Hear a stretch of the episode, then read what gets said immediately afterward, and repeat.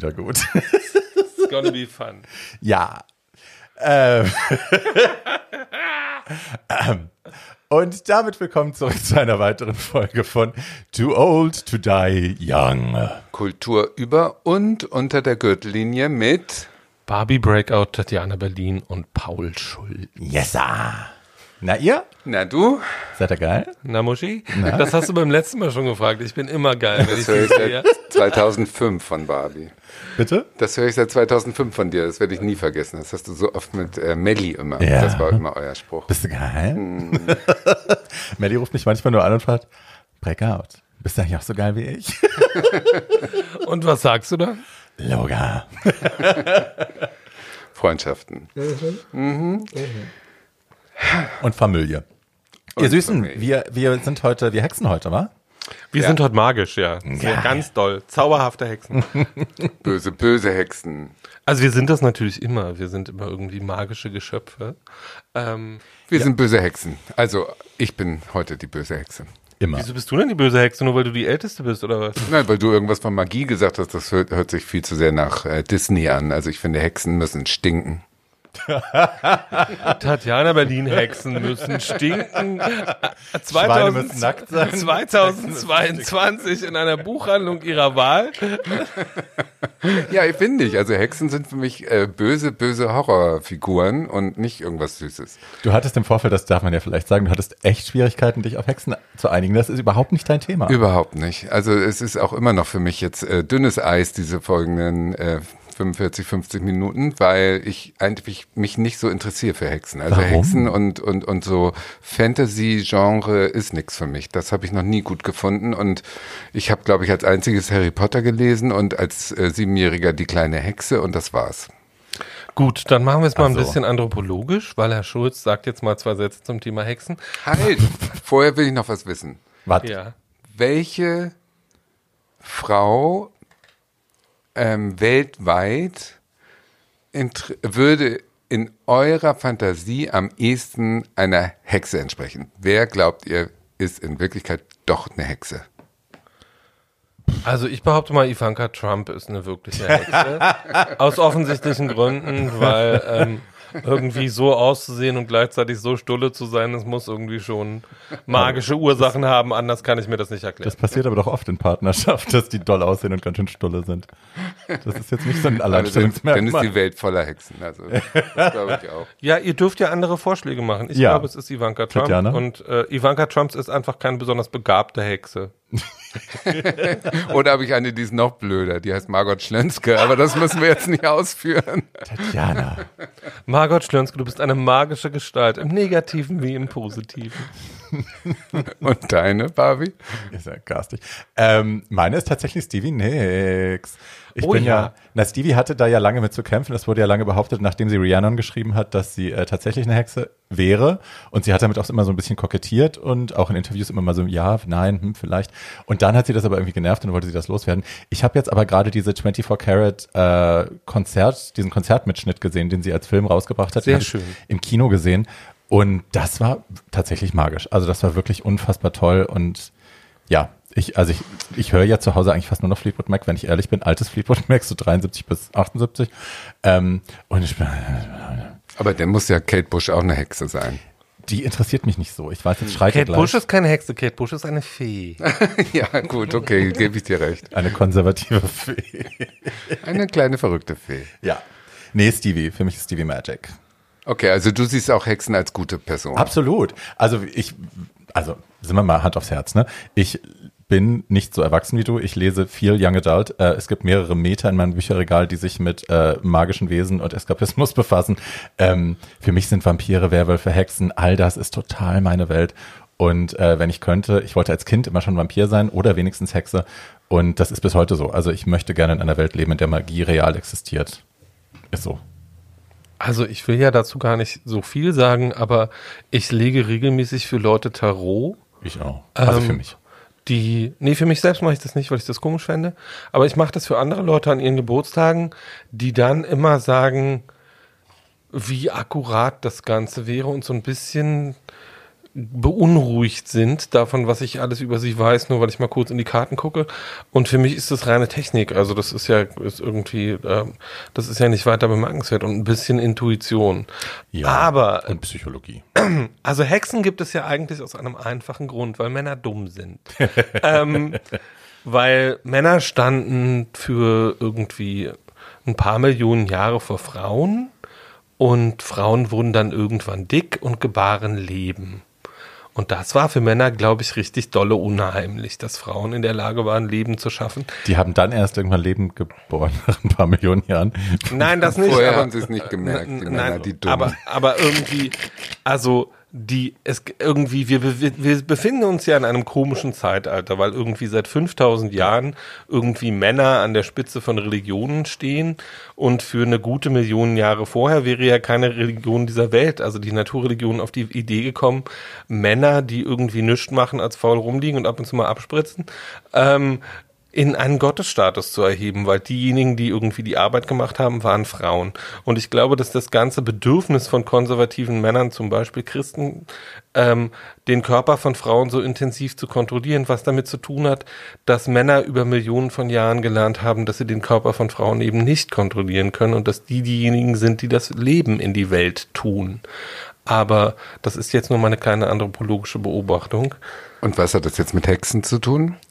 Ähm, also die Erklärung von Männern für dafür, dass Frauen das konnten, war natürlich, dass Frauen magische Wesen sind. So, und das und weil alles, was man sich nicht erklären kann, verbannt man ja in den Bereich der Magie. Und das muss ja mit Zauber zu tun haben. Und deswegen äh, waren Frauen Hexen. Und ich glaube, Hexen sind ja, wenn man das mal genau anguckt, einfach nur emanzipierte Frauen, die einen Beruf haben äh, und mehr wissen als viele Männer. Und deswegen wurden sie dann im Mittelalter auch verbrannt, weil sie sich der guten christlichen, äh, männlich geprägten Sexualmoral und aller anderen möglichen Moralen nicht unterordnen wollten. Und so ist das bis heute, glaube ich. Und der Rest ist Folklore. Schöne Folklore. Und ein Glück hat ähm, Hollywood äh, die Hexen als dankbares äh, Thema entdeckt und hat eine größere Vielfalt geschaffen von Hexen, über die wir ja heute auch hauptsächlich reden, glaube Ja, ich. ich habe auch ein Buch, also ein, ein literarisches Ding, was nicht aus Hollywood kommt, aber wenn, ja, mit ein bisschen Glück bald. Barbie fängt mal an. Ach so, äh, womit fange ich denn an? Mit dem Buch gleich? Nein, nein, nein, nein, ich weiß, ich weiß, ich weiß, ich weiß. Ich habe ja gerade schon mit Stevie Nicks gesprochen. Ähm, dann äh, machen wir jetzt auch gleich was, wo die auch gleich vorkommt.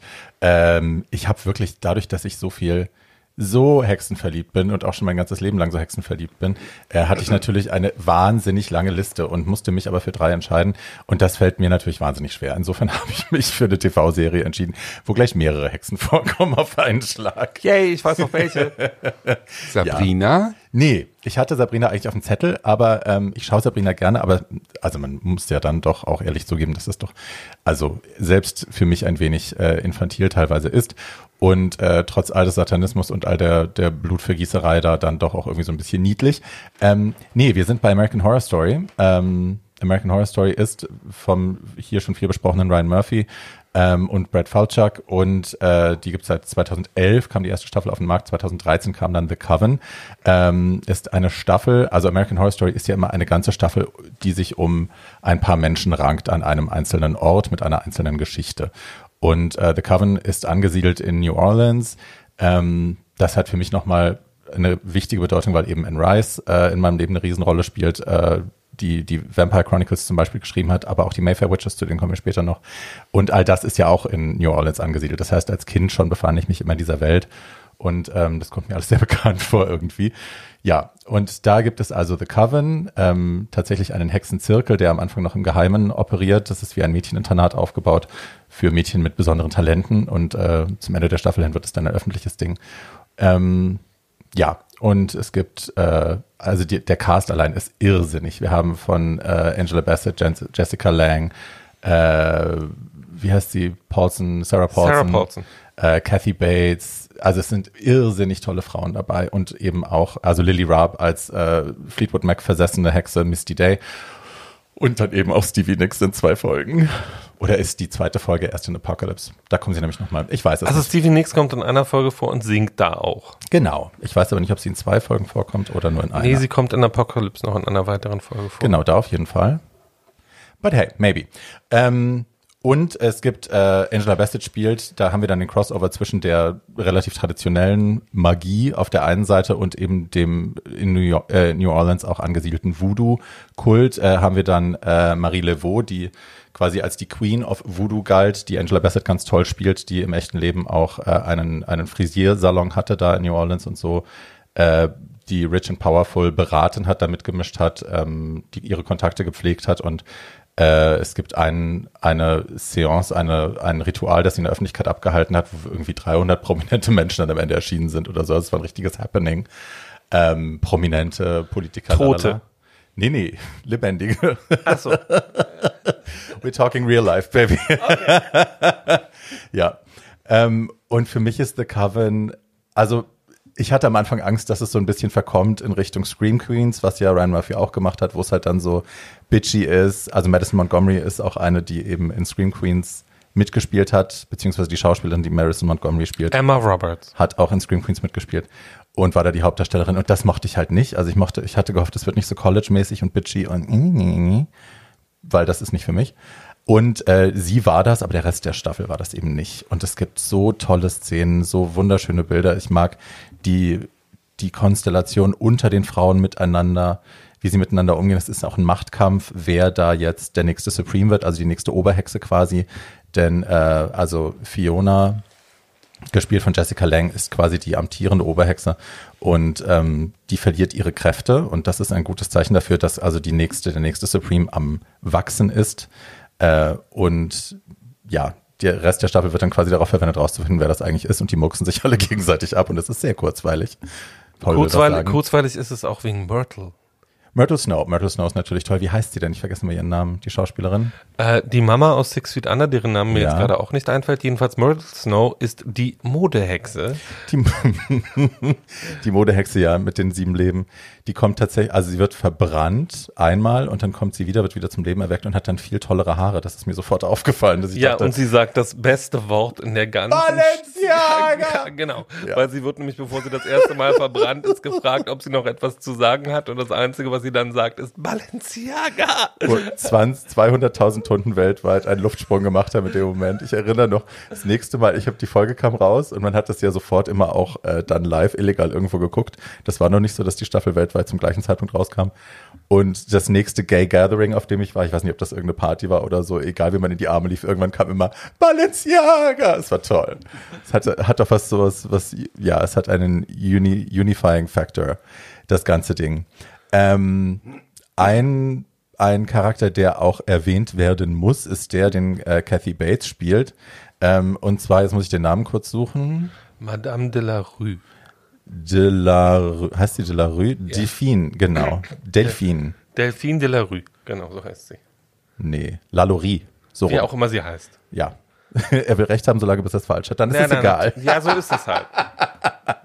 Delphine Lalaurie. Genau, die war tatsächlich eine Serienkillerin, äh, die in New Orleans äh, aufgewachsen war und da ihre Sklaven wahnsinnig sadistisch behandelt hat. Das ist überliefert, das hat tatsächlich stattgefunden. Und als dann bei einer Dinnerparty bei ihrem Haus ein Feuer ausbrach, äh, hat man, haben die Sklaven in der Küche angekettet darauf bestanden, dass das, äh, die Keller, äh, die Dachbodentür aufgebrochen wird äh, was dann auch passiert ist gegen ihren Willen. Und dann hat man da äh, zahlreiche schlimm verstümmelte, leidende, ähm, gequälte, gefolterte Sklaven vorgefunden, die sie alle zu verantworten hatte. Ähm, es ist nicht so richtig klar, was aus ihr geworden ist. Man behauptet, sie sei irgendwann 1842 in Paris verstorben, aber wie so richtig weiß keiner mehr. Auf jeden Fall musste sie fliehen, sie musste New Orleans verlassen und die taucht auch auf in dieser, in dieser Staffel. Keine Sympathieträgerin, Gott sei Dank. Das wäre auch schwer ertragbar gewesen. Aber ähm, ich fand es toll, dass all diese Geschichten, diese alten, diese alten Legenden aus New Orleans, dass das alles in dieser Staffel nochmal vereint wurde, hochgekocht wurde und alles um diesen, finde ich, relativ äh, feministischen Stamm der Frauen, die sich gegenseitig abmurksen, ähm, neu inszeniert worden ist. Und es ist für mich nach wie vor meine, meine absolute Lieblingsstaffel. Äh, es ist wunderschöne Musik natürlich, weil viel Stevie Nicks. Die Bilder sind toll, die Mädels sind alle toll. Männer spielen wie so oft eigentlich so eine, so eine, naja, Nebenrolle. Also mir wird jetzt ka- kaum ein Mann einfallen, der da irgendwie wichtig war. Außer vielleicht dieser Geigentyp. Naja, und Leslie Jordan wird irgendwann sein, Leslie Jordan verliert irgendwann sein Augenlicht, weil Myrtle Snow ihm mit einem, mit einem Melonballer ähm, die Augen entfernt, weil diese Augen noch gebraucht werden im Rest der Staffel. ähm, Ja, ich habe die sehr geliebt. Ist das deine Lieblingsstaffel auch? Meine Lieblingsstaffel von American Horror Story ist ehrlich gesagt die zweite, weil die zweite das erste Mal, also Asylum, äh, weil das das erste Mal war, dass ich begriffen habe, was da alles geht. Ähm, und dass er sich halt überhaupt nicht zurückhält, also so, äh, Herr Murphy unter Falchuk, sondern dass es auch ab und zu mal einfach der komplette Irrsinn ist und das Ja, ist die okay. Aliens. Ähm, und das ist auch in Ordnung. Aber ich mochte die dritte, ich fand die dritte die unterhaltsamste bisher, weil sie auch einfach genau darauf angelegt war, nämlich irgendwie, wir machen jetzt hier mal Unterhaltung für äh, schlaue Mädchen und schlaue Tunden und das hat genauso gut funktioniert, wie sie gedacht haben, dass Ja. es funktioniert. Aber auch einfach, weil man sieht, was für einen Spaß die Frauen daran hatten, das Ja. alles zu spielen. Ich glaube, 1984 sollte die lustigste sein und war es dann halt nicht, weil sie einfach so schlecht war. Ja, aber da. Die vergisst man ja auch gerne. Also Also, die wie- lässt man so wie Roanoke so gerne unter den Teppich Na, fallen. wie so, wie so oft äh, war es ja dann irgendwie so, dass ich bei 1984, weil die Bücher einfach so entsetzlich waren, dass Mhm. man die ganze Zeit davor saß und dachte, das kann ja wohl nicht euer Ernst sein, irgendwann nur noch darauf gewartet habe, dass, dass Herr Kentworthy irgendwann mal das Höschen auszieht. Das passierte aber nicht. Nee. Und dann war ich sehr enttäuscht. Das wäre das Highlight der Staffel gewesen, das stimmt wohl. Ja, das war alles furchtbar. Bis auf die Haare, ich mochte die Haare. Ja, die Haare waren natürlich schön und es war natürlich schön, dass es äh, eine äh, Trans-Schauspielerin mal in eine Ja. ganz normale Hauptrolle geschafft hatte. Ja. Das war auch super. Candy aus Pose. Candy aus Post. Ja. Ähm, aber ansonsten ähm, war die letzte, es war, glaube ich, die neunte bisherige äh, Absoluter Trash. Staffel absoluter Trash. Und man kann den als absoluter Trash, also ich habe dann immer irgendwie äh, vorher ein bisschen in meinem Kräutergarten gewildert und ähm, hatte dann auch entsprechenden Spaß. ähm, aber ähm, Du hast eine Sportzigarette geraucht, wie man das früher auf Geromeo immer sagte. Genau, ich habe, ich, ich äh, rauche normalerweise nur Filterzigaretten und da nicht. Wollen wir jetzt mit der nächsten Hexe weiter oder den nächsten Hexen weitermachen? Tatjana kann es schon möchtest gar du? nicht erwarten. Guck mal. Du meinst es relativ kurz höchstwahrscheinlich, weil Ich finde die doof. Ich muss Tschüss. es erklären, ja genau. ich muss das vielleicht erklären. Ich gucke ja nicht mal Krimis. Ich mag einfach keine Filme mit so, äh, da, da wird ein Mörder gesucht. Das interessiert mich überhaupt nicht, ob da irgend so eine Marie Furtwängler einen Mörder sucht oder der nicht. Hund bellt. Und äh, bei, bei so Horrorhexenfilmen oder so irgendwas, was mit Horror äh, zu tun hat, äh, da bin ich höchstwahrscheinlich, äh, ich bin ja auf dem Dorf groß geworden und bin irgendwie mal mit 16, 17 in so ein Autokino mitgenommen worden in den 80ern und da hieß der Film Freitag der 13. Da weiß ich noch, da wurden die ermordet, indem sie äh, Domestos äh, getrunken haben und so Sachen. Also es waren so diese ganz harten Freitag der 13. und Muttertag und wie die alle hießen. Was heute der Präsident der Vereinigten Staaten gegen Corona empfiehlt. Ja, aber damals war das eben sehr plastisch in diesen Horrorfilmen gezeigt und das war zu früh wahrscheinlich. Das Ja. hat mich für mein Leben lang habe ich mir gesagt, das brauche ich mir nicht angucken. Und daher habe ich äh, nach ähm, diesen Ottfried Preußler Büchern, das kleine Gespenst, der kleine Wassermann und die kleine Hexe eigentlich mit Hexen abgeschlossen. Aber da ich ja Hollywood-affin wurde und die einzige Hexe, die mich über Jahrzehnte begleitete, John Collins in Den Denver Clan war als äh, Alexis, habe ich natürlich dann geguckt, wenn ein großer Name mit auf der Besetzungsliste stand. Und das war, ich weiß gar nicht wann, aber es ist auch schon mindestens 15 Jahre her, der Film Hexen, Hexen mit Angelica Houston als Oberhexe. Ja. Auch eine völlig bescheuerte Story, will man gar nicht Ey. erzählen. Kleine Kinder werden in Mäuse verwandelt. Ein tolles Roald Dahl-Buch. War alles toll, äh, hätten sie in Wirklichkeit mal machen sollen, aber nein. Und dann so ein Hexenkongress und die Maskenbildner von diesem Film haben wirklich äh, 100 Oscars verdient, weil Angelica Houston so toll spielt als herrische, böse, modebewusste, bildschöne, eiskalte Frau. Und dann gibt es so einen Moment, wo die ihre äh, ihr Gesicht abzieht sozusagen, weil die Hexen haben alle äh, falsche Gesichter, falsche Haare und so. Und dann dürfen die sich enttarnen, weil die in so einem Raum sind, wo keiner rein kann. Und dann sieht man das wahre Gesicht dieser Oberhexe und das ist wirklich gruselig schön. Also das ist toll gewesen, wie die das Ich glaube, die gespielt hat eine Altersfreigabe Großartig. von sechs Jahren oder Ja, so ja. gehabt und das war definitiv zu früh. Also, ja, war ein bisschen zu gruselig. Die Ja. haben da Warzen gehabt und haben, haben, haben da die Kinder in Mäuse verwandelt und waren sadistisch und böse. Aber der Film ist ein Kinderfilm, glaube ich trotzdem. Naja, und weswegen ich den ausgesucht habe, ist äh, nicht, dass ihr jetzt alle den alten Film guckt, aber man kann gut vergleichen, weil auf Netflix seit ein paar Wochen die Neuverfilmung, die nee, unvermeintliche. die erste ist auf Netflix. Die zweite Ach so, ist gerade die erst zweite ins ist Kino erst gekommen. ins Kino gekommen. Naja gut, also die erste könnt ihr auf Netflix sehen und, Und die, die zweite auf ist Disney Plus. wo auch immer rausgekommen mit dieser blöden Assistentin von Der Teufel trägt Prada, diese schlechte Schauspielerin. Anne Hathaway. Ja, die kann nix und die kann erst recht nicht in die Fußstapfen treten von Angelica Houston in dem neuen Film.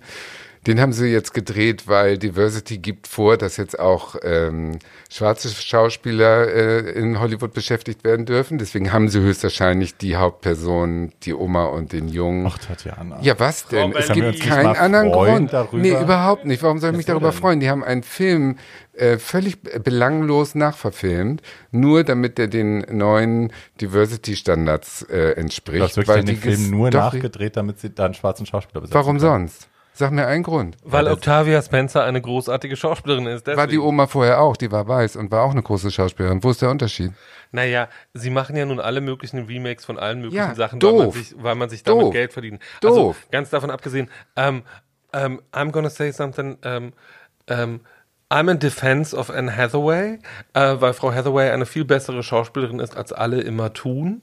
Frau Hathaway war von äh, äh, irgendwie neun oder zehn echten Weltstars für mich das Highlight in Oceans, äh, in Oceans 8. Ähm, und äh, hat da richtig, und Frau Hathaway hat was, was nicht viele andere Stars haben. Frau Hathaway hat eine gewisse Form von Selbstironie und genau deswegen spielt sie auch in Hexen, Hexen. Und wie sie das macht, darüber kann man sich streiten. Ich fand das gar nicht schlecht. ist ja in Ordnung. Jeder hat doch seine äh, freie Meinung. Ich finde halt, dass die es ist kein Grund gibt, ein Remake zu machen von einem Film, der richtig gut war. Weil die und damit der noch dann, mal Geld verdienen Ja, genau, wollen. Das ist okay. doch ganz aber klar, das aber muss doch ich ja nicht aus Diversity-Gründen. Naja, gut, aber deswegen haben sie jetzt irgendwie neu besetzt da alles. Ja, aber die Diversity-Geschichte dafür ist verantwortlich zu machen, dass der Thema. Film schlecht neu verfilmt ja, ja, ist, gut. ist ja nun irgendwie ist ein anderes Thema. Das wollte ich auch nicht sagen. Ich wollte eigentlich sagen, dass sie den Film neu verfilmt haben, ein paar ähm, äh, Ingredien äh, verändert haben, aber es macht alles den Film nicht besser und vor allen Dingen die Oberhexe kommt nicht im entferntesten an Angelica Houston heran, Das trotz der modernen äh, besseren äh, Computeranimation. Ähm, Animation, ne? Das ist ja jetzt ein bisschen anders, wie sich das Gesicht verändert und so. Aber das ist, äh, ja, das kann man sich angucken. Man kann sich beide Filme natürlich angucken und selber vergleichen und sich eine eigene Meinung bilden. Man muss ja hier nicht auf mich hören. Hör mal, wer bin ich? Ich denn? fand den gar nicht so schlimm. Also ich hatte es mir schlimmer vorgestellt. Ich hatte, ich war ganz sicher, ich will ihn hassen und dann hat, wurde hat ein Freund mit den geschickt und dann habe ich ihn angeschaut, nichts Gutes erwartend und dachte dann immer zwischendurch, naja, naja, ist es so schlimm, finde ich das jetzt nicht. Und ich fand sogar Anne Hathaway dann zwischendrin ganz schön erträglich, weil die so ein, die hatte so eine weirde Zickigkeit dann entwickelt, die so irgendwie zu dem Charakter gepasst hat, die Angelica Houston nicht hatte. Aber ich will, ich bin ganz bei dir, ich mag sie auch nicht. Ich bin auch immer so, ugh, Anne Hathaway. Äh, außerdem altert die nicht, das irritiert mich. Die sieht genauso aus wie vor 20 Jahren. It's rude.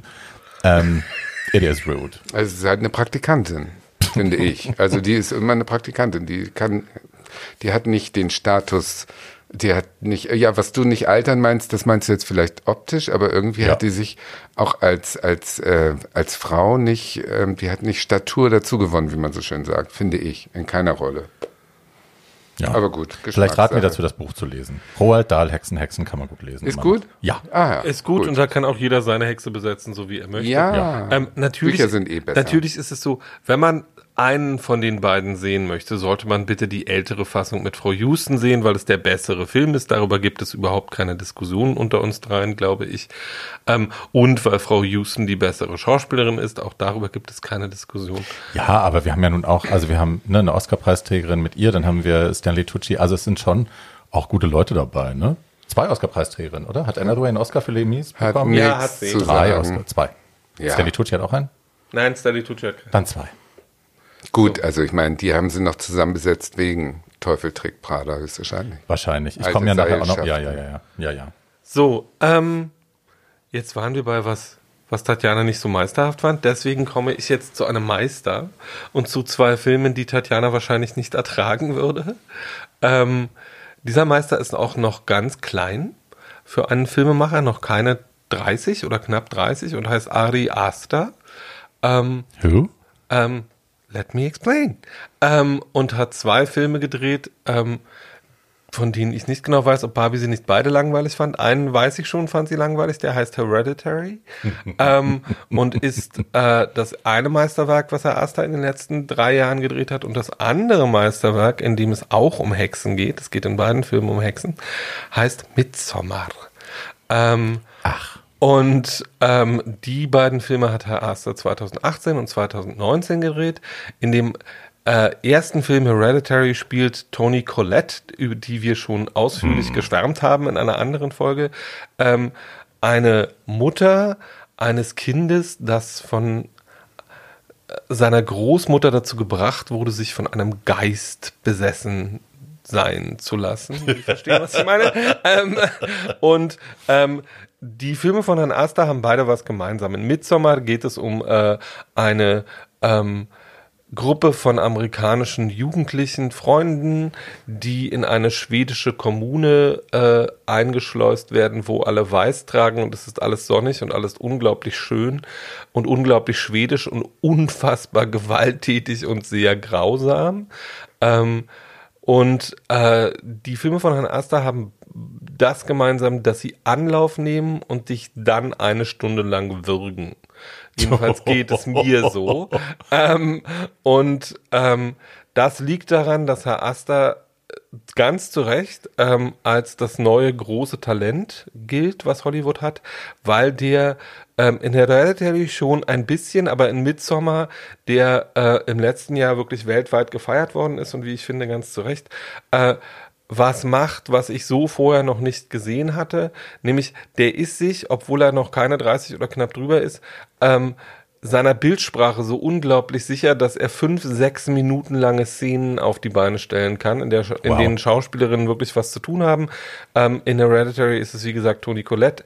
In Midsommar ist es, äh, sind es Jack Ryan, äh, der, wie ich finde, gerade schönste Mann der Welt. Darüber, das sagt vielleicht mehr über mich als über Herrn Ryan. Ähm, und äh, Florence Pugh. Pooh? Äh, oder Pugh oder wie auch immer sie heißt. Ich kann ihren Nachnamen nicht aussprechen. Also wenn sie Pooh heißt, guten Abend. Dann heißt sie wahrscheinlich Pew. Sie war auch gerade in Little Women und ist da auch viel gepriesen worden. Aber in Midsommar spielt sie, wie gesagt, eine äh, junge Frau, deren äh, Schwester gerade ihre Eltern umgebracht hat und dann sich selbst und die dann mit ihrem Freund, der sie eigentlich verlassen möchte, in diese schwedische Kommune fährt, die ähm, ein Lebenskonzept hat, was sehr merkwürdig ist, nämlich alle Leute bringen, alle Leute sterben mit 72, weil ihr Leben dann zu Ende ist. Und zwar sterben sie, indem sie sich von einem hohen Felsen auf einen Stein stürzen. Ähm, Also ich wäre froh, wenn ich es bis 72 schaffe, ist doch super. ähm, ja, aber würdest du dich dann, wenn du es zu 72 geschafft hast, auch vor versammelter Mannschaft, die, die alle weiß tragen, auf einen Stein stürzen? Wir werden dich erinnern, Liebes, es ist nicht mehr so lange. Ist das eine Sekte in dem Sinne? Ähm, es ist, man weiß das halt nicht genau. Das, was Herr As- Aster immer macht, ist, dass er real existierende Dinge nimmt und die anthropologisch anfüttert. Also es ist eine in sich geschlossene Community. Ob das eine Sekte ist, weiß man nicht genau. Die letzten fünf Minuten von Hereditary sind das, sage ich mal, freundlich unheimlichste und grausamste, was ich in den letzten zehn Jahren gesehen habe. Ähm, und äh, was da, also das sind einfach verdammt unheimliche Filme, in denen Frauen Hexen spielen, von denen man nicht genau weiß, und das macht es so unheimlich. Sind es Hexen oder sind es nur Irre? Ähm, und ähm, Vielleicht muss ich den nochmal angucken. Wir haben den halt echt nach einer Viertelstunde ausgemacht, weil wir beide dachten so, boah, nee, boring. Nee, das ist halt, das ist halt das, was ich meine. Der hat eine unglaublich ruhige, sehr bedächtige Art zu erzählen, die dich reinzieht und wo du ab ungefähr einer Stunde oder einer Stunde zehn merkst, Das ist jetzt aber wirklich doll beunruhigend und ich weiß nicht so genau, ob ich das jetzt hier gerade schön finde, aber du kannst auch nicht aufhören zu gucken, weil es ästhetisch und filmemacherisch und äh, äh, rein handwerklich so unglaublich gut gemacht ist, dass du auch einfach hinstarren musst, weil es auf eine gewisse Art und Weise auch sehr schön ist. Nichts davon ist auch nur im Ansatz vergleichbar mit sowas Unterhaltsamem wie äh, American Horror Story Coven oder irgendwie sowas, sondern das sind wirklich Horrorfilme. Das geht wohl unter die Haut, das habe ich schon verstanden. das sind Horrorfilme vom Allerfeinsten, die auch Ja. genau dafür gemacht sind und die ich an dieser Stelle nur noch mal wärmstens empfehlen kann. Vielleicht ist das wirklich so, dass meine Sehgewohnheiten sich über die Jahre so geändert haben. Ich merke das ja immer wieder, wenn ich auch so alte. Ich habe neulich, wenn die Gondeln Trauer tragen, noch mal sehen wollen und dachte echt so, boah, ist der langweilig. Also man muss sich da schon noch, man muss auch das Gehirn mal wieder auf den, also rebooten und dann irgendwie davon abkommen, dass in den ersten zehn Minuten schon die Häuser explodieren. ne? Also genau. Und die Frage ist aber, warum guckt man sich so einen Horror an? ich liebe das. Warum? Also Also warum? Also, äh, Also, also A, nicht mag ich jetzt, das äh, psychologische Gedankenspiel ja. dahinter, das mag ich sehr gerne. Ich mag immer gerne Grenzen ausloten, gucken auch, wie viel ich mir zumuten kann. War immer schon Hm. so. Ich beobachte gerne Leute dabei, wie sie durchdrehen, damit ich gucken kann, wo, auf welchem, wie weit ich auf der Skala bin. Ähm, und ich, er, ich erschrecke mich gerne. Ich gucke zum Beispiel, also bösen Horror gucke ich nicht alleine. Den gucke ich schon immer, also gerne mit Joko zusammen oder gerne, wenn jemand hier ist. Alleine zu Hause auch immer nicht so. Also ich meine, Hm. American Horror Story ist ein Witz. Aber jetzt wirklich so bösen Horror gucke ich nicht alleine. Aber ich gucke ihn gerne. Also, ich gucke, äh, ich gucke auch bösen Horror gerne alleine. Ähm, Du Taffe. nee, da, darum geht's gar nicht, sondern es, äh, es hat so eine, ähm, für mich ist es ein psychologisches Faszinosum, was sowohl vor mir stattfindet wie auch in mir. Ähm, und dann ist es natürlich so, dass Horror jedweder Art oder auch Gruselfilme ähm, was sind, äh, was gerade in heutigen Zeiten sehr nützlich ist. Es ist, eine, es ist eine sehr kontrollierte Form von Angst, die du auch ausmachen kannst, wenn es dir keinen Bock mehr macht. Und das geht mit Angst, die du im normalen Leben hast, einfach nicht. Da kannst du nicht ausmachen, sondern die ist dann halt vorhanden. Und dann ist es bei Hexen auch einfach so, also die erste Hexe, die ich erinnere, ist nicht die kleine Hexe von Ottfried Preußler, das war später, Die Hexe Lakritze ist die erste, die ich ähm, erinnere, sondern glaube ich. die erste Hexe, die ich erinnere, so, ich glaube, die allerersten Hexen waren die Baba Yagas in den russischen Märchenfilmen. Mhm. Du bist aus dem Äh, Osten, ne? Genau. Ja. Ähm, die, an die ich mich erinnere. Aber es gab im Osten auch zwei sehr berühmte Kinderserien. Die eine hieß Spuk unterm Riesenrad und die andere hieß äh, Spuk im Hochhaus. Und da hat Katja Puhar ähm, die Hexe gespielt. Also sie spielte eine Geisterbahnfigur, Mhm. äh, die, weil man sie mit Grieß beworfen hatte, auf einmal anfing zu leben und dann durch Ostberlin torkelte. ähm, und Mein Leben. und, ähm, äh, und an ihrer Seite waren Rumpelstilzchen und noch eine dritte Figur aus dem Toll. Märchen. Ähm, und das war einfach, wenn man das heute nochmal guckt, die Bücher sind nach wie vor edukativ, hochintelligent, aber vor allem für Kinder brillant, unterhaltsam. Es ist so ein bisschen gruselig, aber es ist nicht sehr gruselig. Ähm, und ähm, dann kommt natürlich, glaube ich, wie für viele schwule Jungs, für mich noch dazu, Hexen sind einfach sehr sehr, sehr kraftvolle, mächtige, meistens sehr schöne Frauen. Ja. Und ich gucke das gern.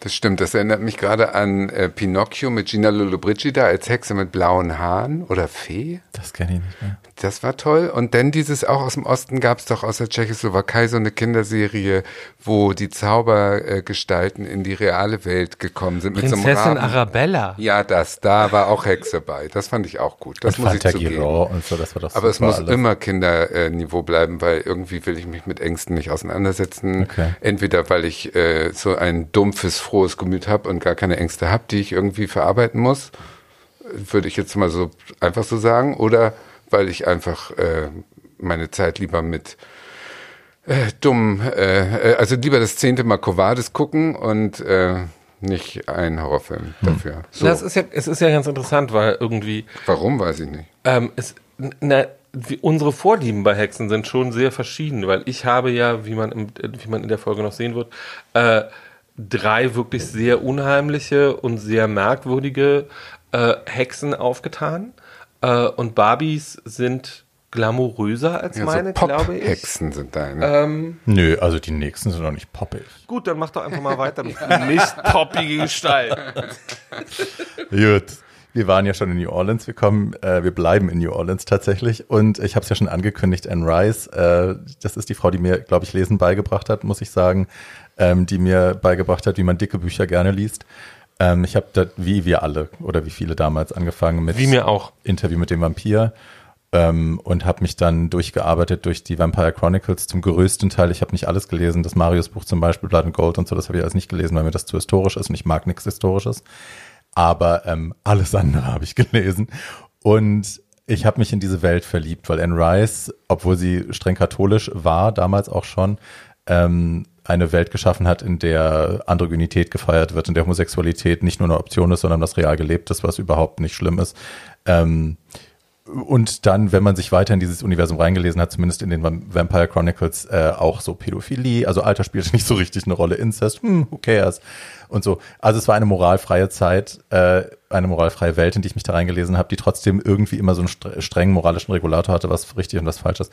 Und ich habe das genossen und geliebt. Und irgendwann bin ich dann, weil es ein paar Crossover-Bücher gab, auf die Mayfair-Hexen gestolpert. 1990 ist das erste Buch der ähm, The Lives of the Mayfair Witches, heißt die Trilogie. Das erste Buch ist 1990 rausgekommen, uh, The Witching Hour.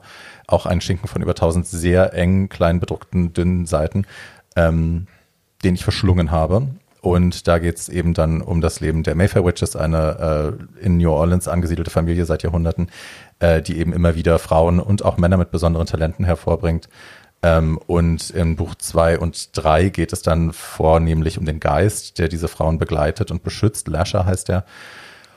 Und ähm, ja, und plötzlich lebte ich dann in dieser Welt. Und es war immer noch New Orleans, es war immer noch der Garden District, das Haus, in dem Anne Rice selber gewohnt hat, ist das Haus, in dem sie diese Familie angesiedelt hat. Man konnte das damals, wir hatten ja noch kein Internet, noch nicht im Internet recherchieren. Heute kann man das ganz toll.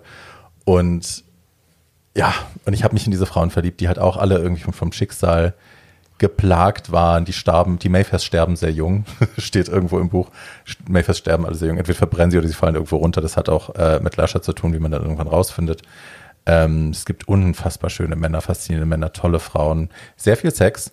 Es gibt den äh, Onkel Julien, das ist der Großonkel, glaube ich, von der Hauptfigur von Rowan Mayfair, ähm, der so ein Dandy ist, der sich auch nicht schämt dafür, dass er dolle viel Sex mit Männern hatte und auch mit diesem Geist immer wieder Sex hat.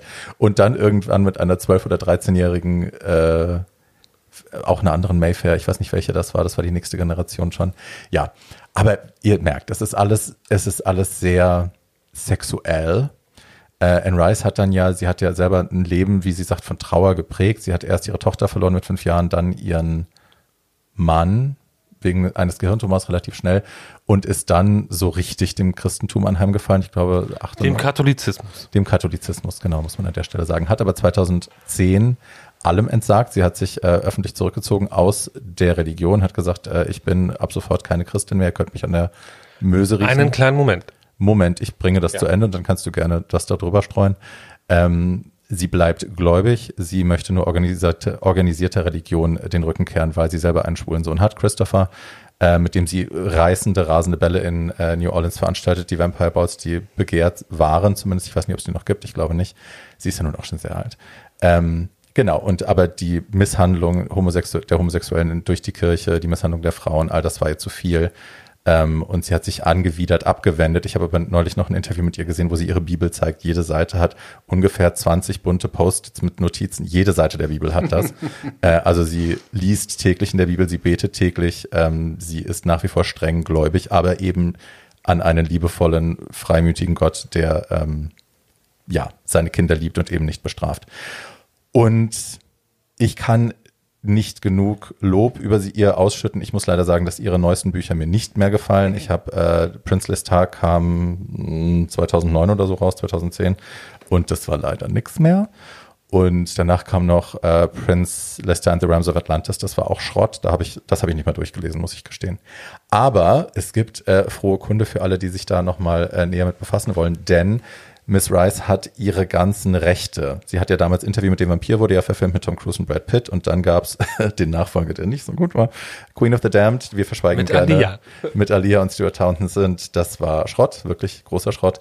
Ähm, Trash, Trash, es war Trash. Let's, let's say it, es war Trash. Aber sie hat jetzt alle ihre Filmrechte zurück, endlich. Und äh, die, die gingen dann, sie und ihr Sohn gingen dann auf eine kleine Shoppingtour äh, durch LA, durch alle Movie-Producer-Büros und haben die überall mal angeboten. Und zwischenzeitlich waren sie da, dann hatte sie Hulu, dann hat sie jetzt wieder alle zurück.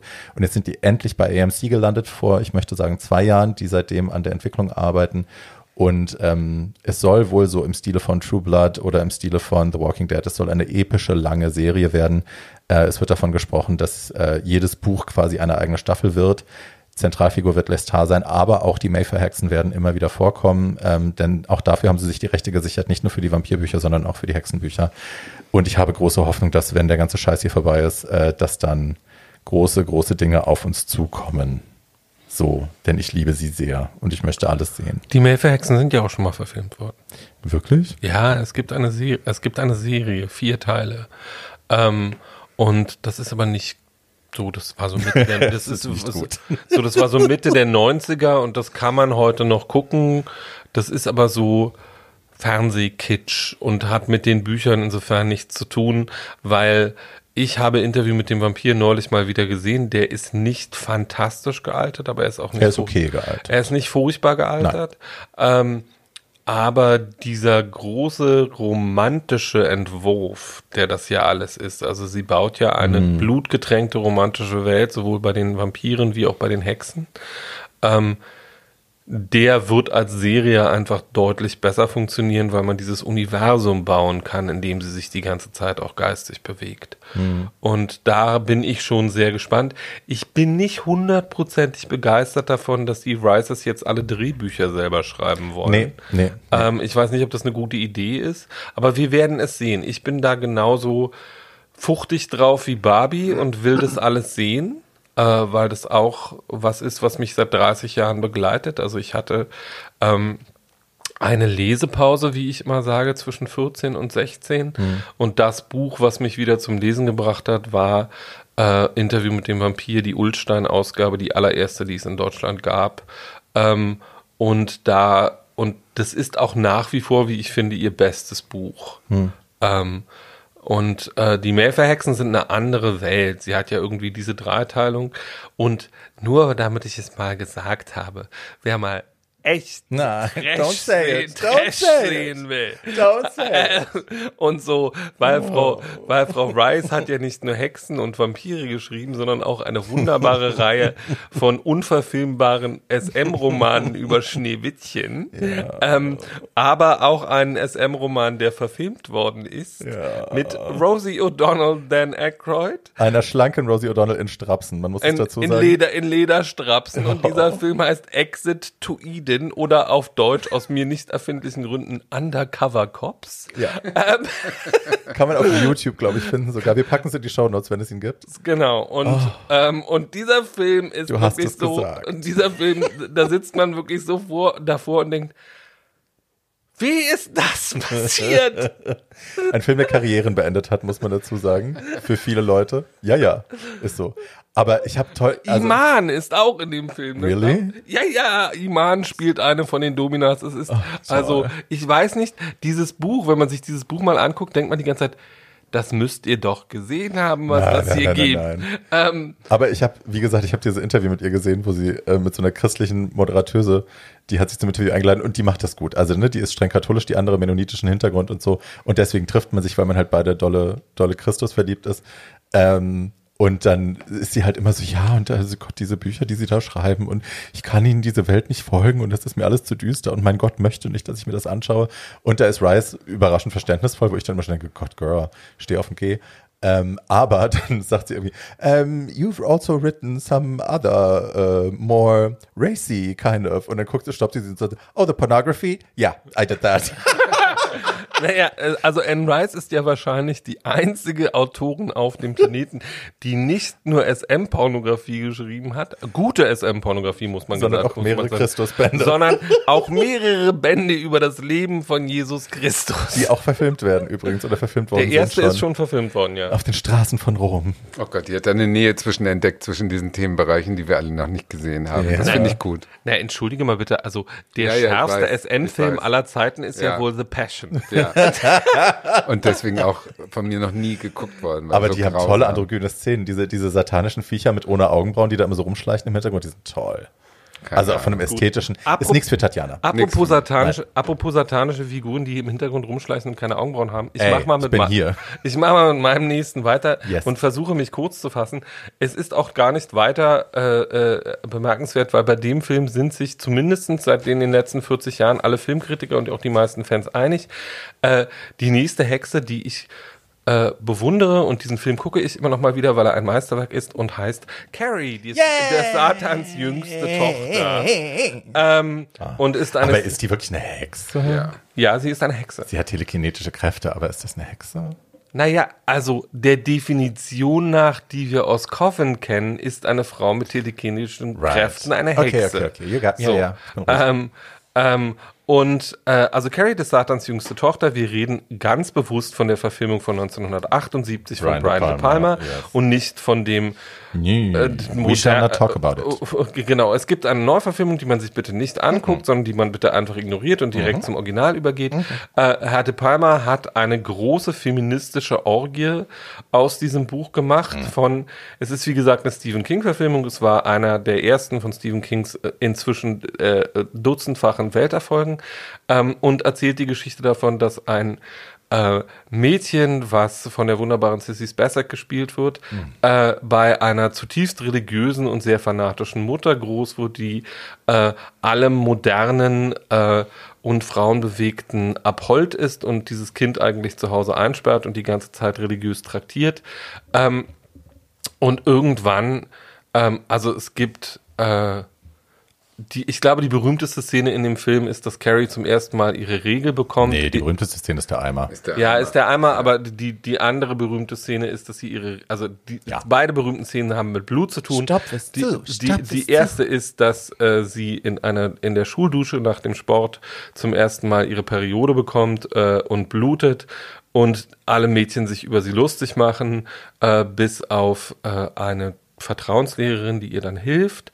Ähm, und ähm, die zweite berühmte Szene ist, Carrie ist dann irgendwann auf dem Schulball und wird durch eine, weil sich alle über sie lustig machen wollen, zur Königin dieses Ball, Balls gekrönt und dann mit einem großen Eimer Schweineblut übergossen. Das macht Madame so wütend, dass sie danach nicht nur ihre Schule, sondern auch die gesamte Stadt in Schutt und Asche legt, ob ihrer telekinetischen Kräfte und ihre Mutter auf eine Art, die man sich unbedingt ansehen sollte, an die Wand nagelt. Wie hieß Äh, denn die Schauspielerin nochmal? Die war toll. Was? Die die Mutter gespielt hat, Ja. Piper Laurie. Ah, ja, Piper Laurie. Ähm, und in diesem Film sind neben Sissy Spacek und Piper Laurie auch noch ein paar andere richtig berühmte Nasen Mhm. drin, nämlich John Travolta und Amy Irving, Mhm. die erste Frau von Steven Spielberg, äh, die auch in Yentl drin war, den wir schon anders beschwärmt haben in einer anderen Folge. Jedenfalls ist Carrie ein großes feministisches Meisterwerk ähm, äh, und eine in den letzten 30 Minuten komplette Schlacht, äh, die man sich wunderbar angucken kann und die auch heute noch viele Leute dazu bringen wird, dass ihnen die Fußnägel hochklappen, obwohl der Film inzwischen, so alt sind wir, 44 Jahre alt ist. Und ich finde nicht, dass der Film gruselig ist. Den habe ich zum Beispiel nie als Hexenfilm. Ich finde, es ist ein super, super Film, Ja. weil die Gemobbte, der Underdog, die, die schwache Person, äh, wehrt sich, weil sie nicht anders kann. Die wehrt sich ja nicht, weil sie den Leuten was Böses tun will, sondern die wehrt sich, damit sie überleben kann, sozusagen. Ja. Und das ging mir in meiner Schulzeit genauso. Hätte ich diese Kräfte gehabt, da wäre kein, kein einziger von diesen Arschlöchern Ja. noch am Leben, weißt Hack du? mit Schirmchen. Ja, aber richtig. Und das finde ich überhaupt nicht gruselig oder so, sondern da hab, da, da, da, das feiert man ja sozusagen als, als, als mitfiebernder Zuschauer. Mhm. Ich glaube, der Und das Unterschied finde ist, dass sie keinen sadistischen Zug hat. Ja, also, dass sie null. Nichts, sie die macht nichts nicht, um zu genießen, sondern genau. Ja, genau. Und das ist ein ganz toller Film. Kann ich total unterschreiben. Vielen Dank, Paul. Ich Ja. habe endlich einen Film, wo ich eine Hexe gut finde. Ja, vielleicht ist es genau das, was wir schwulen Jungs an diesem Film gut finden, dass es halt, Total. es ist halt eine große Racheorgie. Wir schwulen Mädchen, meinst du? Wir schwulen Mädchen, äh, wir, also es ist halt in den letzten 30 Minuten eine große Racheorgie und jeder Bully äh, kriegt es ab. Und nur damit wir ihn jetzt nicht spoilern, der Film hat aber wirklich den größten Jumpscare. Also der Schluss dieses Films ist wirklich so, die letzten zehn Sekunden, da kriegt man noch mal so richtig einen mit. ähm, und das ist auch sehr schön. Das ist wirklich ein guter Film. Ja, und sie ist halt so schön, ne? Also dieses Kleid, als sie sich dazu prom mit diesen Haaren, das ist so schön. Ja, sie ist halt diese durchsichtige, so ein Mia Farrow-Typ, ne? So eine, so eine, so eine filigrane Elfe und die so zum Opfer auch gemacht ist mit Ja. ihren riesigen Augen und so. Also das ist so ein, so ein Gesicht, äh, die ist perfekt besetzt. Hätte man sich nicht besser vorstellen können. Ja, ich habe auch noch einen, äh, einen habe ich noch, einen habe ich noch, ähm, auch ziemlich Erhardt. perfekt besetzt. Ähm, drei großartige Schauspielerinnen in einem ziemlich dämlichen Film, meiner Meinung nach, aber ich bin ja hier eh die Spaßbremse und zwar geht's um Hokus Pokus, Oh. äh, ein Kinderhexenfilm mit Bette Midler und Sarah Jessica Parker und Kathy Najimy. Najimy. Najimy, die ganz tolle aus Sister Act, die dicke, die jetzt ganz dünn ist übrigens. Aber gut, aber die drei ähm, spielen drei Hexen, die wieder zum Leben erweckt werden und drei Kinder jagen und noch mehr Kinder töten wollen, damit sie ewig leben und alles klappt nicht und ach Gott, so eine äh, Teenie-Geschichte halt und dann das Gute an dem Film sind die Grimassen der drei Hauptdarstellerinnen und die Sprüche und die Boshaftigkeiten untereinander. Das, das kann man feiern, weil es sind einfach gute Schauspielerinnen. Und Sarah Jessica Parker vor Sex in the City war ja auch nochmal eine Schauspielerin. Und in äh, das zweite Gute sind die Tricks. Da war noch nichts mit Computer, sondern die wurden wirklich an Drähten befestigt und durch die Luft geschmissen. Diese Besenjagdszene. Die, ja, alles, alles, was fliegt, ist wirklich an Drähten durchs Studio. Und die gute Nachricht vielleicht ist, dass der Film ist so ein Kultfilm geworden. Also das hat, äh, der hat sein Publikum gefunden und ich bin sicher nicht bei Schwule Kindern. Männer? Ja, genau. Und jetzt wollen sie also einen zweiten Teil drehen. Disney Plus hat wohl das äh, Startzeichen gegeben, man weiß aber wegen Corona nicht wann. Alle Hauptdarstellerinnen haben zugesagt und äh, geben immer in kleinen Filmclips jetzt so äh, scheibchenweise Informationen darüber.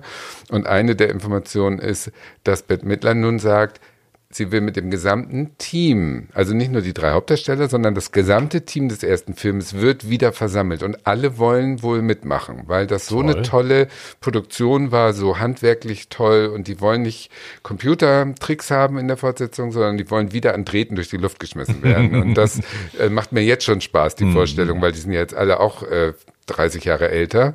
Das wird schon lustig werden. Aber sie leben alle noch und sie sind guter Dinge. Insofern hoffen wir, dass es eine gute Fortsetzung wird, im Gegensatz zu Hexen, Hexen. Bette Midler geht auf die 80 zu. Madame kann sich doch gar nicht mehr an Drähten irgendwo hinwerfen. Doch gerade nur Jetzt noch mit Drähten. Man sieht's doch an Sophia Loren da im neuen Film. Die brauchen alle Drähte, die sie bewegen, weil sie nicht mehr alleine gehen können. Genau das ist ihr Trick.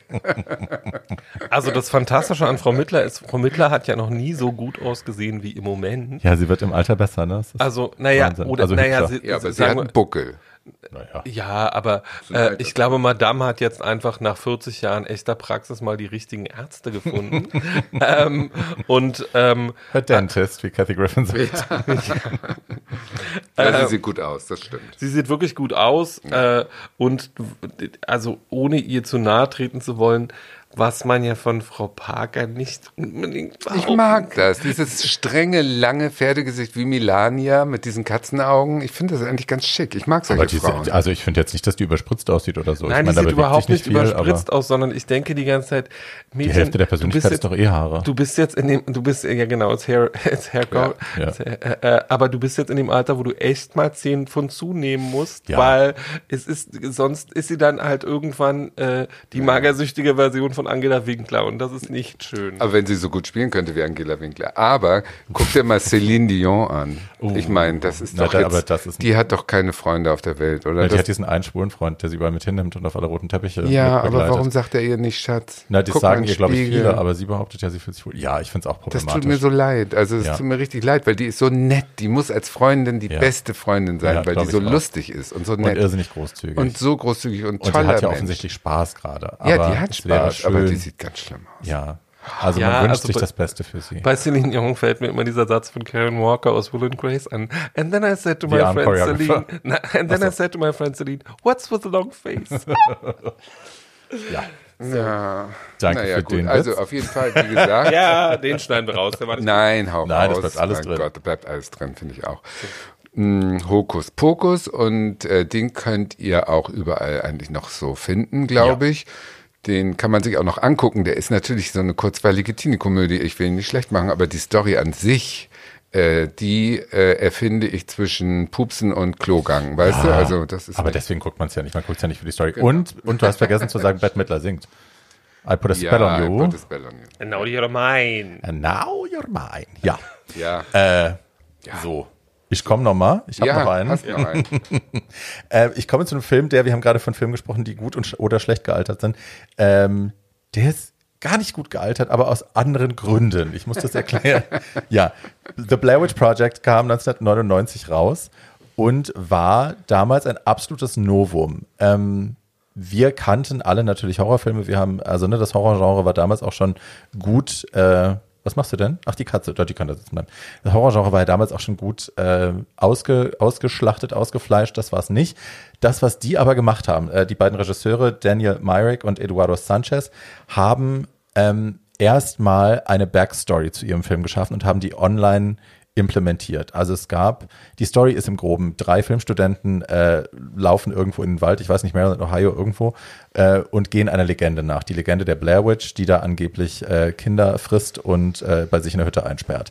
Und sie haben erstmal das äh, geschafft, online Backstory zu implementieren. Also sie haben Bücher gefaked, die es gar nicht gab, über diese Geschichte, über die Blair Witch, die von aus, aus den 50ern schon. Die haben Interviews geführt, angebliche Augenzeugenberichte und haben die online gestellt und haben glaubhaft den das Verschwinden dieses, äh, dieses Journalistenteams, dieser drei Filmstudenten, ähm, online verkauft. Also die hatten auch keine filmischen Namen, sondern die sind mit ihren eigenen Schauspielernamen da angetreten, die haben Laiendarsteller ge- gewählt, die noch keiner kannte. Und äh, die Suche nach diesen Leuten und das Verschwinden war eben ein Online-Ding. Und dann haben sie erstmal nur die Webseite irgendwie beworben, ohne sie wirklich zu bewerben, sodass keiner sehen konnte, dass das Werbung ist. Und dann gab es dieses Phänomen schon. Die Leute waren schon aufgeregt. Was ist das? Ist das real? Gibt es die wirklich? Gab es die wirklich? Was ist das? Und dann haben sie äh, die News gezündet, dass man das Filmmaterial gefunden hat. Äh, das verbleibende Filmmaterial und dass sie es einfach nur zusammengeschnitten haben, kommentarlos. Und so. Und in Realität hatten sie eben diese drei Filmstudenten gecastet, hatten die losgeschickt mit ganz wenig Story. Die haben jeden Tag, äh, die haben sie dann in die Wälder geschickt, die haben jeden Tag nur ein GPS-Signal bekommen, wo sie sich hinbewegen sollen. Da gab es dann ein kleines Säckchen mit Essen und die haben sich dabei selber gefilmt mit einer Super 8-Kamera oder zwei Super 8-Kameras und that's it. Und ähm, die Regisseure haben dabei auch beschlossen, also sie kriegen immer nur so Plotpoints, was dann im nächsten Ding passieren soll. Alles andere mussten die Schauspieler sich selber ausdenken. Und sie haben ihre Nahrung immer reduziert. Also es gab immer weniger Nahrung, es wurde immer weniger komfortabel. Das heißt, die wurden auch natürlich immer dünnhäutiger, die Schauspieler. Und ein Teil der Angst, die man sieht, und ein Teil der, des Ausrastens und der Panik und der, des, des überemotionalen Reagierens war halt tatsächlich auch echt. Also viel davon wirkte authentisch. Ähm, und es war halt das allererste Mal, dass man einen Horrorfilm auf so eine Art inszeniert hat. Und auch die Handheld-Kamera war ja damals nicht normal, nicht Status Quo. Heute ist man daran so gewöhnt, dass man schaut den Film und denkt sich, ja, what the fuck, ist ein normaler Horrorfilm für mich. Damals war das halt neu und es wirkte so irre authentisch. Wie kam, man muss sich, man muss das auch zeitlich in so einen Kontext setzen, weil wir kamen natürlich aus Dogma, ähm, ne, diese filmische Stilrichtung oder das Stilmanifest des Lars von Trier mit, wie heißt der andere, Tier, Tierberg, irgendwas. Ähm, also ein, ein Filmmanifest, das festgelegt hat, wir benutzen kein künstliches Licht, wir drehen an Originalschauplätzen, äh, es gibt keine Special Effects, es gibt keine extra drüber gelegte Musik, bla bla bla. Wir wollen alles so authentisch wie möglich und wir filmen eben mit dieser Art von Kamera. Ähm, also in dieser Zeit entwickelte sich, glaube ich, diese Idee, das hat das gegenseitig befruchtet, möchte ich meinen, oder Dogma hat dieses Ding befruchtet. Und insofern, es war halt alles neu, wir kannten das nicht. Und dann kam dieser Film, und ich will jetzt über den Film gar nicht so viel erzählen, wie der tatsächlich ausging, aber ich weiß, und das ist eine Einmalerfahrung, die ich nie wieder gemacht habe, wir saßen danach im Kino und keiner hat gesprochen. Der Film war vorbei und alle blieben sitzen. Alle blieben sitzen, keiner stand auf. Alle saßen da und waren still. Und dann hat man so langsam angefangen mit seinem Nachbarn, mit wem auch immer man da war, sich so auszutauschen. Aber dieses gebannte, wie auf den Kopf geschlagene, habe ich danach in dieser extremen Form nie wieder im Kino erlebt. Also das war wirklich ein ganz, ganz extremes Ding. Und ich meine, klar, dann war es irgendwie aufgelöst und irgendwann später kam dann raus, ah, alles klar, die haben sich da irgendwie, die haben das so geplant. Ähm, aber es war halt ein irres Erlebnis damals und eins, was sich nicht wiederholen lässt, weil man heute eben natürlich A, kennt man die Fakten und B, wurde es halt dann so oft kopiert, dass es auch schon so ausgelutscht wirkt. Also man schaut den Film an und denkt sich, das habe ich doch schon hundertmal jetzt spannender gesehen oder so. Ähm, ja, ich, also er wirkt nicht mehr so auf mich natürlich, wie er damals auf mich gewirkt hat. Ein, ein Fun Fact muss ich noch dazu erwähnen, das ist, äh, der Film ist auf der Liste der, der Filme, die aus dem kleinsten Budget den größten Gewinn gemacht haben, auf Platz zwei. Platz eins hält nach wie vor Deep Throat, der Deep Throat Porno. Ähm, und Platz zwei ist dann direkt äh, The Blair Witch Project. Die hatten ein, äh, ein Budget von 60.000 Euro, äh, Dollar und haben 250 Millionen eingespielt. Das kann man sich auf der Zunge zergehen. Deswegen lassen. ist der Film danach auch endlos kopiert worden. Ja. Also es gibt ja auch Teil zwei und drei und die sind auch irgendwie so lala. Ich habe einen noch völlig, also ganz davon abgesehen, du hättest nicht mit mir im Kino sitzen sollen, weil das, woran ich mich erinnere, ist, dass ich das Ende nicht verstanden habe. What? Und nach dem Ende des Films irgendwie völlig, völlig im Kino saß und dachte, warum sind denn jetzt alle so verängstigt? Ich verstehe das nicht. ähm, und dann irgendwie Leute gefragt habe, was das alles heißt. Was heißt denn das? Ja, so ungefähr so. What the fuck just happened? Ähm, und äh, das, das konnte er irgendwie so. Und dann Ja, sie hat ich halt beide erwischt. Nein, weiß ich nicht so genau, ob das so war. Jedenfalls völlig anderer, äh, nicht filmrelevanter. Die Hauptdarstellerin aus diesem Film, Heather Donahue, ähm, hat äh, danach noch ein bisschen, so ein paar Jahre als Schauspielerin gearbeitet, aber auch nicht wahnsinnig erfolgreich, war noch in einer großen Produktion, in einer Steven Spielberg UFO-Serie, die Taken hieß, die auch schlecht gealtert ist. Jedenfalls, das Erfreuliche an dieser Karriere ist, Frau Donahue ist inzwischen eine der erfolgreichsten Vertreiberinnen von Cannabisprodukten in den USA. ähm, und, ist, und ist mehrfach und ist mehrfache Multimillionärin nur mit diesen Unternehmen geworden und ich dachte, war es doch zu was gut. Irgendwie so. Ja. Den hast du auch nicht gesehen, Tatjana. Nee.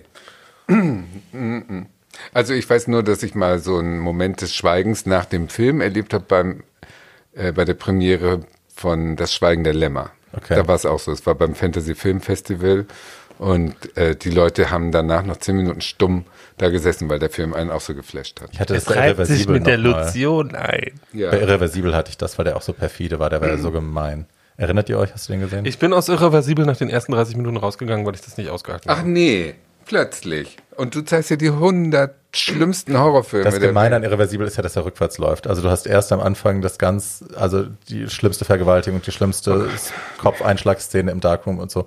Und dann endet es, und der läuft rückwärts, endet es in totaler Glückseligkeit und dass sie erfährt, dass sie schwanger ist. Und da endet dann der Film. Und also sie ist natürlich längst tot, vergewaltigt nur tot und der Mann ist tot und alles ist schlimm. Und dann erfährst du eigentlich, wie das Ganze anfing. Und das ist so perfide und böse, dass man danach da sitzt und einem ist es schlecht. Mir fällt übrigens gerade ein, warum ich so traumatisiert bin und solche Filme nicht mag und guck. Bitte. Österreich 1981. Zara Leander stirbt. Ich bin im Urlaub mit meinen Eltern. Meine Eltern wollen mich ablenken. Ich bin immer vom See hoch ins Hotel, hab der Blaufuchs gesehen und so diese ganzen Wiederholungen von den Zara Leander Filmen. Und mein Vater sagt, gehen wir doch ins Kino. Mein Vater und ich, ich in Klammern zwölf. Mein Vater und ich gehen in ein österreichisches Dorfkino. Wir gucken Cruising mit Al Pacino. Ich sehe äh, äh, Männer in schwerem Leder beim Sex im Darkroom und einer dazwischen als Massenmörder. Neben mir mein Vater. Mein Vater und ich nicht sprechend. Oh Gott. Also das war so eine schreckliche Situation. Habe ich bis heute mit meinem Vater natürlich nie mehr darüber gesprochen. Der hat ja natürlich nicht, Norden, nicht? der hat nicht gewusst, dass das, ein, dass das ein schwuler Film war. Und ich saß da mit so einer so einer so einer Mikrolatte zwischen meinen Beinen höchstwahrscheinlich und wusste nun gar nicht, was ich damit anfangen soll. Und mein Vater hat sich wohl zu Tode geschämt innerlich, hat aber auch keinen Ton dazu gesagt. Und all das hat höchstwahrscheinlich bewirkt, dass ich solche Filme nicht mag. So, Ich verstehe. jetzt haben wir's. So, ich habe trotzdem noch einen, den du nicht mögen wirst. ähm, fasse mich hier So close. Auch, oder, oder eigentlich sind es sogar zwei. ähm, Zeit weil, ist aber schon um, ne? Mach schnell. weil, ja, irgendwie so viel, die vier Minuten haben wir noch, weil das sind die Filme, die ich äh, in dieser Folge wirklich äh, allen ans Herz legen muss. Sie heißen beide Suspiria. Äh, Oh. Und ähm, Oh. sind großartige, großartige, großartige, beides sind inzwischen, ob der neue schon ein Kultfilm ist, weiß ich nicht, aber die Originalfassung von Suspiria ist Ja. vom Meister des italienischen Horrors, der heißt Dario Argento äh, und hat 1978 den ultimativen Hexenfilm abgeliefert, äh, der davon handelt, dass eine Ballettstudentin in eine deutsche Ballettschule, also eine italienische Ballettstudentin, die Susie heißt, in eine äh, äh, Ballett, in eine deutsche äh, Ballettschule. Ostberliner, sag es doch. Äh, kommt, Westberliner. Westberliner, Westberliner Ballettschule kommt, äh, die ein Hexencoven ist. Äh, und diese Filme haben beide, also der, das, die Neuverfilmung ist zwei Jahre alt und ist mit Tilda Swinton und Dakota Johnson sehr viel. Die, der einzig prominente Name in dieser 1978er Fassung, den man heute noch kennt, ist Wer wird es anders sein als Udo Kier? Und der ist einmal kurz zu sehen als Türsteher. So genau, und. Herr, und Herr Kier macht das, was er immer ist, irgendwie talk, durch drei Zähnen, holt seinen Check-up und fliegt dann wieder zurück nach Hollywood. Äh, und ähm, jedenfalls, die Neuverfassung ist das, was ähm, der Regisseur von Call Me By Your Name machen durfte, nachdem Call Me By Your Name ein so großer Erfolg war. Ach, das hat er gemacht. Da hat er nämlich einen Freifahrtschein gehabt und alle haben gedacht, was macht er denn jetzt als nächstes Fantastisches? Vorher hatte er I Am Love mit Tilda Swinton gemacht ähm, und dass der jetzt Suspiria neu verfilmen wollen würde, hätte man nicht so gedacht, nachdem man Call Me By Your Name gesehen hat. Wenn man die letzten 30 Minuten entweder der alten Fassung oder der neuen Fassung mal gesehen hat, äh, wird man auch verstehen, warum, weil merkwürdiger wird es im Kino, glaube ich nicht. Ähm, also sie sind ästhetisch sehr verschieden, sie sind beide sehr Filme ihrer Zeit. Äh, der neue hat den großen Vorteil, dass jede berühmte äh, äh, äh, Fassbinder-Darstellerin, die nicht bei drei auf dem Baum war, irgendwie in der Neuverfassung noch mal, in der Neufassung nochmal vorkommt. Also Angela Winkler spielt mit und äh, gibt sich übrigens nichts mit Tilda Swinton, sondern Frau denn die andere, die hübsche? Hanna Schigula. Han, äh, nee, Hannah Schilger ist nicht dabei. Sicher? Äh, ja. Ich erinnere. Irgendwas Ähm, sehr hübsches Rothaariges. Äh, ah, der ist auch, der ist auch ein bisschen origineller besetzt. Also ist, aber Sylvie Testou ist auch dabei und so, also die großen Namen des deutschen und internationalen Kinos. Jedenfalls, ähm, Tilda Swinton ist die Oberhexe und die Oberböse und es gibt merkwürdige Tänze und zum Schluss ich sage jetzt mal freundlich, weil so habe ich das seinerzeit verstanden, äh, frisst Susi alle. Ähm, und, oder jedenfalls passiert irgendwas extrem Merkwürdiges, von dem man nicht genau weiß, was es eigentlich bedeutet. Äh, man weiß auch nicht genau, ob man gerade den Teufel gesehen hat oder nicht. Das beides sind stilistisch. Ingrid Carven war Ingrid Carven, genau. Und die, die Neuverfilmung, also das, das, die alte Verfilmung hat was sehr Campes. Das ist inzwischen auch sehr bunt und ein bisschen quietschig und so.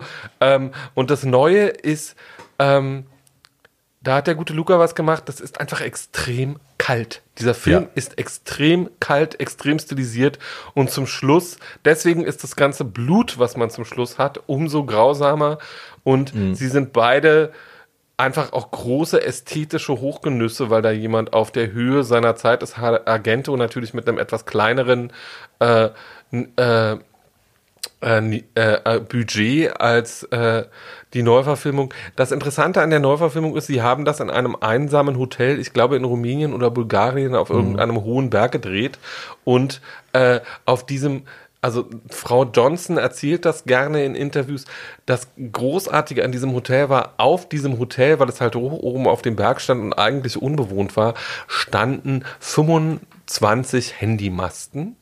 und Frau Johnson sagt, diese Handymasten haben dazu geführt, dass alle innerhalb von drei Wochen komplett den Verstand verloren haben und sich komplett auf diese Dreharbeiten einlassen konnten und auch das Gefühl haben, dass sie gleich durchdrehen. ähm, und jedenfalls, das sind, das ist so der aktuellste Hexenfilm, der mir gerade einfällt, von dem ich sagen würde, dass er ein echtes Meisterwerk ist und den man, den man sich auch als Filmfreund und natürlich äh, äh, als schwules Mädchen ganz gut angucken kann, weil man diese Er ist halt nicht leicht zugänglich. Ne? Es Nee, ist er schon ist ein Film, den man sich erstmal erschauen muss. Da muss man schon mal da sitzen. Also klar, wenn man jetzt irgendwie Movie-Buff ist, ist es wahrscheinlich einfach, wenn man so jemand ist wie ich. Ich habe den gesehen und dachte erstmal so, okay, what the fuck is going on here? Ich verstehe nichts. Warum tanzen die Frauen sich gegenseitig zu Tode? What is this? Dann fand ich es irgendwie geil, aber verstanden habe ich nicht. Man darf nicht, also das ist ja bei, das ist ja bei Argento auch nicht anders. Ich, man darf nicht versuchen, den zu verstehen, sondern ich glaube, das erfolgreichste äh, Zuschauererlebnis hat man, wenn man sich auf den einfach als großen ästhetischen Flash einlässt und versucht, den aus ästhetischen Gründen zu genießen und sich nicht die Frage stellt, was passiert denn jetzt hier eigentlich genau? Äh, weil darum geht es auch überhaupt nicht. Ja, das ist für jemanden wie mich schwierig. Also, ne, ich bin Doppelerde, also Stier und Jungfrau. Ich bin halt so, hä? Kann mir jemand erklären? Ich brauche Fakten.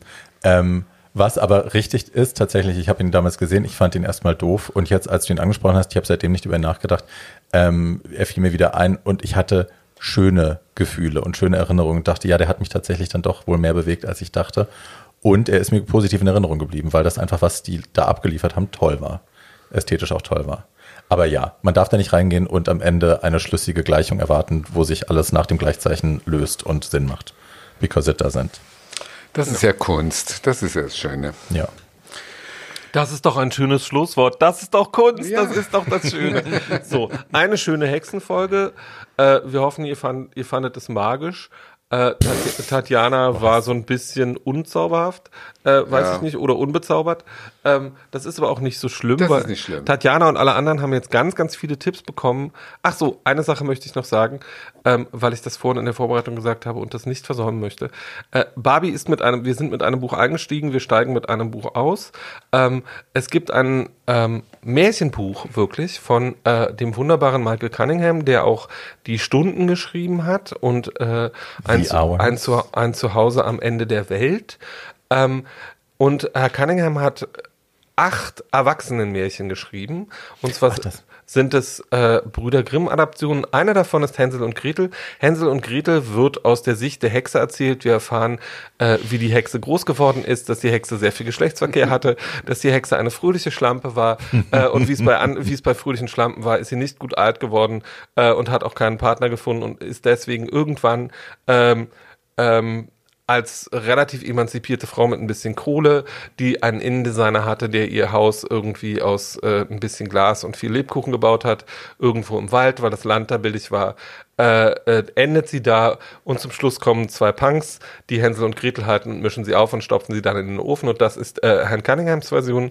Ähm, diese acht Märchen kann man fantastisch lesen. Es ist ein großartiges Weihnachtsgeschenk für Erwachsene und für Kinder. Ähm, und äh, das sei hiermit auch nochmal gesagt und allen ans Herz gelegt, weil Weihnachten kommt schneller, als wir alle denken, auch zu Corona-Zeiten. In Selbstisolation. Na, Prost. Tschüss. Nein, Moment, wir sind ja noch gar nicht fertig. Tatjana kann es gar nicht abwarten, wobei zu sind. Auch zu dieser Folge könnt ihr uns wieder Mails und Lob und Kritik Yes. oder äh, Themenvorschläge schicken. Ähm, und zwar an. Too old to die young podcast at gmail.com. Die two, also das two ist jeweils die Ziffer zwei. Ich packe die auch nochmal in die Shownotes. Die Shownotes findet ihr, wie ihr wisst, äh, überall da, wo ihr das sonst auch tut. Mittlerweile auch bei Spotify mobil, äh, auf dem Desktop leider immer noch nicht. Und bei YouTube packe ich sie in die Kommentare. So. Ne? Auf Wiedergehört. Tschüssi. Bye.